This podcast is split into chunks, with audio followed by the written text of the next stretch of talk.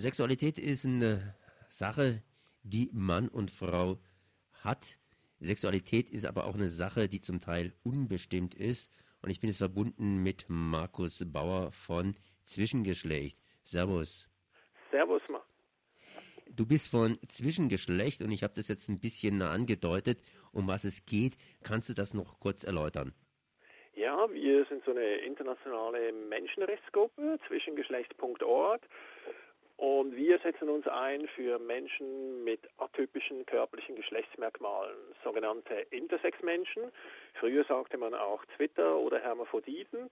Das sind einfach Menschen, die sehen entweder nicht so ganz richtig Mann und Frau aus, sondern etwas dazwischen.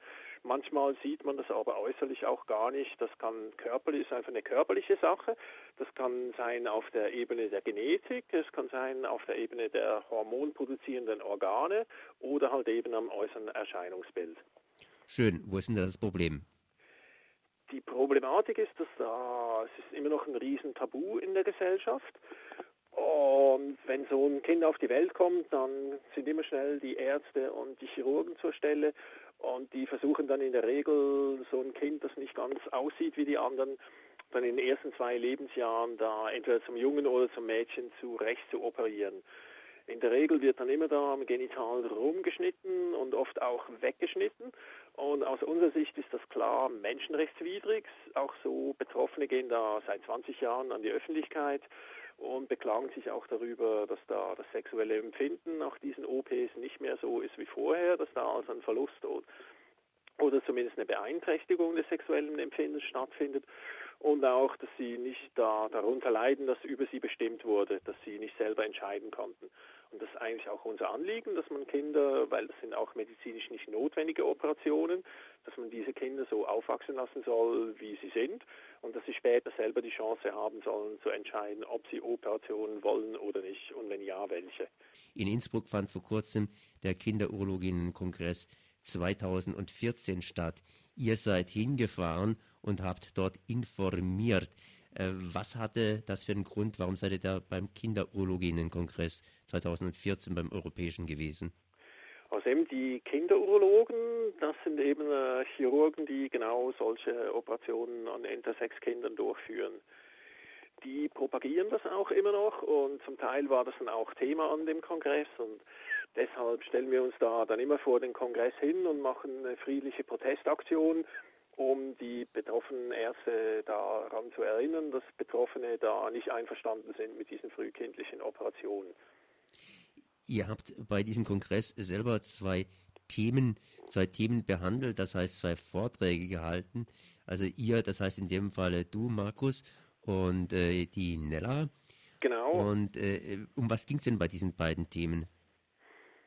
Also es waren zwei Infoveranstaltungen vor Ort da geht es dann einerseits immer darum, äh, was ist das überhaupt, also ein bisschen auch äh, die biologischen Grundlagen und die verschiedenen Erscheinungsformen von Intersect, dann auch äh, die häufigsten sogenannten Korrekturoperationen, die durchgeführt werden. Das sind einerseits vermännlichende OPs, das sind in erster Linie Hypospadie-Korrekturen. Hypospadie ist, wenn der Harnröhrenausgang nicht an der Spitze des Penis äh, sich befindet, sondern ein bisschen unterhalb.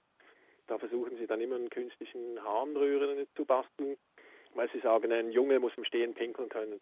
Aber Tatsache ist, diese OPs sind ziemlich komplikationsträchtig und oftmals gibt es dann tatsächlich medizinische Beschwerden, aber eben erst als Folge dieser OP. Die verweiblichen Genitalkorrekturen sind in erster Linie dann äh, Klitorisverkürzungen, sogenannte, und auch äh, Vaginalerweiterungen, um da, dass es dann da mit äh, Penetration und so weiter funktionieren soll. Und eben auch hier beklagen sich Betroffene über Verminderung des sexuellen Empfindens, wenn man sich das anguckt, da die Bilder dann auch dieser OPs, das ist ein drastischer Eingriff. Es wird auch heute noch wird ein großer Teil der Klitoris da abgeschnitten und in den Mülleimer geworfen. Die dritthäufigste OP sind dann eigentlich äh, Kastrationen. Vielfache äh, Intersex-Menschen haben äh, Hoden, die im Bauchraum bleiben, also nicht da in den Hodensack runterwandern. Und da viele sehen dann auch äußerlich weiblich aus, weil der Körper das Testosteron da nicht, damit nichts anfangen kann. Und da kommen auch die Ärzte dann und sagen da unter dem Vorwand eines angeblich erhöhten Krebsrisikos, das äh, tatsächlich bei 0,8 Prozent liegt, müssen dann da die Hoden entfernt werden und damit werden dann die Betroffenen auch ihr Leben lang abhängig von künstlichen Hormonen. Wenn man sich das so anhört, dann müsstet ihr doch eigentlich Verbindungen haben, auch zur der Szene, die gegen die Beschneidung der Frau ist. Wie verhalten sich die?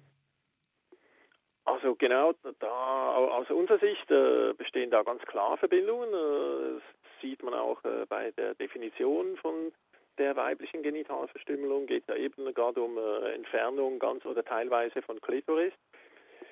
Allerdings ist äh, in der Gesellschaft und auch äh, in der Diskussion ist oft so, dass dann da die Intersexverstümmelungen ausgeblendet werden dass man da halt lieber ein bisschen drauf rumreitet, so äh, die barbarischen Afrikaner im schlimmsten Fall und dann da vor den eigentlich äh, vergleichbaren Praktiken in den eigenen Kinderkliniken da ein bisschen die Augen verschließt. Das ist leider etwas, wo wir da manchmal ein bisschen so an der Wand laufen. Wie ist das Ganze im historischen Kontext denn abgelaufen? Also ich kann mir vorstellen, dass solche Verstümmelungspraktiken auch hier in der Vergangenheit gang und gäbe gewesen sind. Wie läuft es denn im historischen Kontext ab oder war früher ganz einfach das Zwittertum stärker akzeptiert? Genau, das ist auch immer ein Teil unserer Informationsveranstaltungen. Eben da eigentlich diese systematischen Verstümmelungen ist historisch gesehen ist eigentlich eine relativ kurzlebige Sache. Das heißt, wird e-, eigentlich erst seit 1950 wird das systematisch praktiziert. Wenn man schaut im Vergleich äh, im sogenannten finsteren Mittelalter, hatten es Intersex-Menschen oder Twitter eigentlich besser als heute. Also man muss sagen, im Mittelalter war Kindstötung war immer noch ein Thema und da waren bestimmt auch Intersex-Menschen, äh, fielen dem häufiger zu Opfer. Aber wer das da überstand und und aufwuchs, hatte es so gesehen besser als heute, weil die konnten dann unversehrt aufwachsen und waren auch juristisch anerkannt, hatten sogar das Privileg, bevor sie dann volljährig wurden, konnten sie sich selber entscheiden, ob sie als Männer oder als Frauen leben wollten. So gesehen eigentlich ein ganz pragmatischer Zugang und eben fortschrittlicher als heute. Dann im 19. Jahrhundert hat dann langsam die Medizin begonnen, äh, sich da das Selbstbestimmungsrecht der Betroffenen äh, an sich zu reißen und dann selber zu bestimmen, ob die jetzt als äh, Männer oder Frauen leben sollen. Es gab dann auch äh, gerade zu Beginn des 20. Jahrhunderts auch äh, wurde das Ganze auch äh, ein bisschen so unter rassistisch und später auch äh, NS Perspektive betrachtet, dass da Twitter wurden dann definiert als äh, quasi minderwertige Folgeprodukte von Rassevermischung. Es gab dann auch diese NS-Diagnose intersexuelle Konstitution. Das wurde in diesem Zusammenhang wurde in den 20er Jahren auch äh, Intersex über, via die Gynäkologie fand dann Aufnahme in die Humanmedizin. Und da hieß es dann auch immer eben, äh, Zwitter sind minderwertig, das wurde auch äh, mit Geisteskrankheiten assoziiert.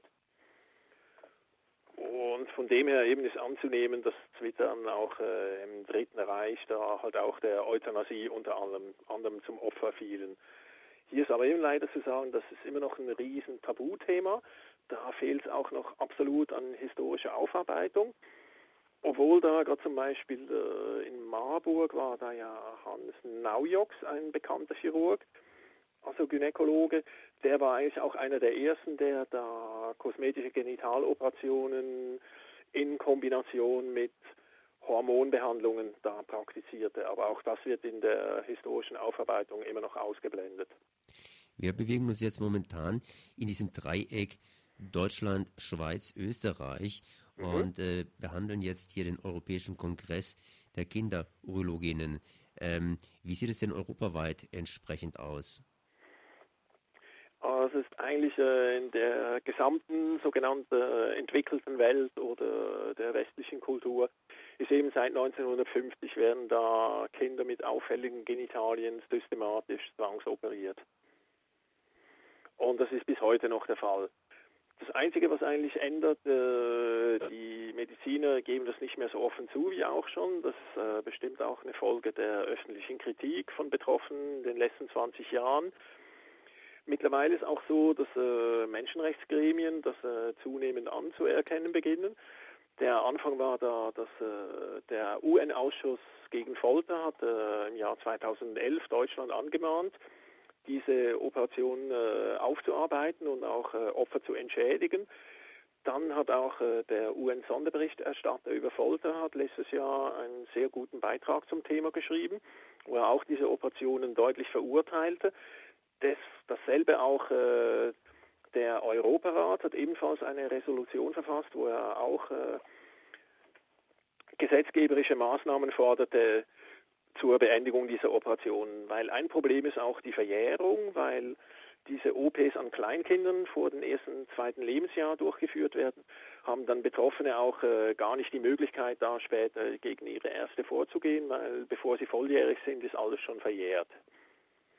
Das heißt, Und freiwillig werden diese Ärzte halt leider nicht mit diesen OPs aufhören. Das heißt, auf der einen Seite werden viele Forderungen gestellt, ähm, auch hier offizielle Forderungen von Seiten der Gerichte, aber äh, was wird denn davon umgesetzt? Also eben da die Implementierung oder Umsetzung eigentlich dieser Forderungen, das ist schon das große Manko aktuell. Also gerade auch in der Schweiz war es so, da die nationale Ethikkommission für in der Humanmedizin hat auch 2012 eine sehr, sehr gute Stellungnahme verfasst, wo sie unter anderem auch forderte, es müsste gesellschaftlich anerkannt werden, das Leid, das da Betroffenen angetan wurde und eben auch eine Aufarbeitung, eine Entschädigung und gesetzgeberische Maßnahmen, damit das endlich mal aufhört. Jetzt gerade letzte Woche hat da auch der Menschenrechtskommissar des äh, Europarats hat wiederum eine gute Stellungnahme verfasst, aber eben bis jetzt, bisher weigern sich halt da die Regierungen irgendwas zu unternehmen. In Baden-Württemberg gibt es ja auch eine Initiative, Aktionsplan für gleiche Rechte des Ministeriums für Arbeit und Sozialordnung. Dort haben wir auch eine Dokumentation eingereicht, die belegt, äh, wie in Baden-Württemberg nach wie vor operiert wird. Auch da gibt es vom Ministerium her bisher keine Reaktion. Keine Reaktion, das heißt noch ein weiter Weg, zumindest bis zur Gleichberechtigung aller Geschlechter. Das war Markus Bauer von zwischengeschlecht.org. Ich danke mal für dieses Gespräch. Danke dir.